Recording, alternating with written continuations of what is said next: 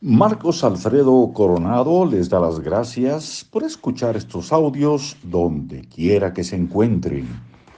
Leyendo las últimas eh, líneas de la lámpara mágica, eh, un libro escrito por Keith Ellis, una estrategia para alcanzar tus objetivos empresa activa.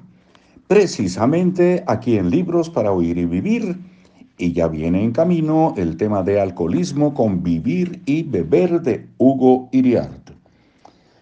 En cuanto formulo un deseo, lo olvido. ¿Cómo puedo mantenerme centrado en mi deseo? Mantén tu deseo visible. Hay muchas maneras de hacer esto y las hemos tratado en el capítulo 13. En pocas palabras, cualquier cosa que hagas para exponerte a tu deseo varias veces al día contribuirá a mantenerte centrado en que tu deseo se cumpla. Por ejemplo, escribe tu deseo en una nota y pégala en el espejo de tu cuarto de baño. Puedes pedir a tus amigos que te llamen cada día y te recuerden tu deseo.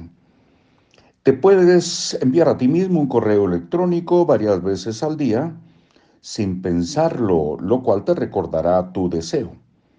Cuanto más visible mantengas tu deseo frente a ti, mayores probabilidades tendrás de realizarlo. Otra pregunta, me da miedo definir objetivos, lo que tú llamas deseos, porque no me quiero convertir en una persona condicionada. Respuesta de Keith es el autor. Me pregunto qué quieres decir con la palabra condicionada o condicionado.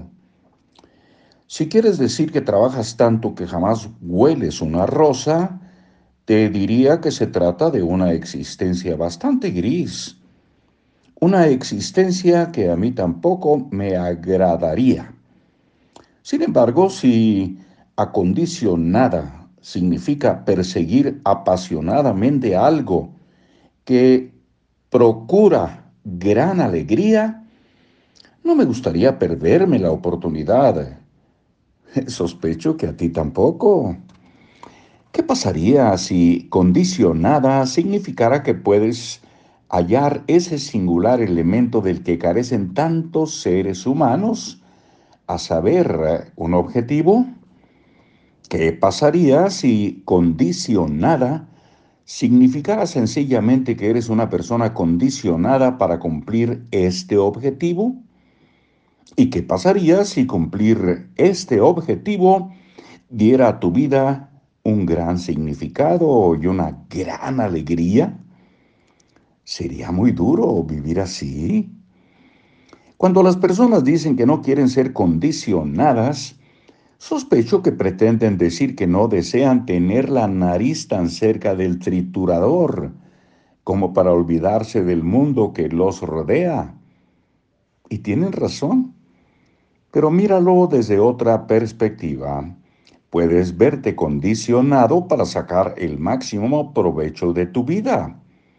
Puedes estar condicionado para cumplir con tu objetivo, puedes estar condicionado para dar sentido a tu vida.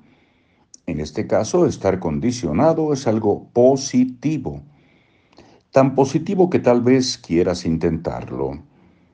A partir de ahora no pienses en el deseo como algo que te condiciona, sino como algo que te da un sentido de la dirección, un sentido de algo por lo que vale la pena trabajar y piensa en el deseo no como algo que te condiciona, sino como algo que te orienta, precisamente hacia donde quieres ir. Y mañana, amigos y amigas, eh, no, para, no paro de formular deseos y luego me desilusiono. Todo me desilusiona. Mi familia, mis amigos, mi trabajo. ¿Qué puedo hacer para remediarlo? Con esa pregunta y la respuesta seguramente llegará muy pronto. Hasta luego.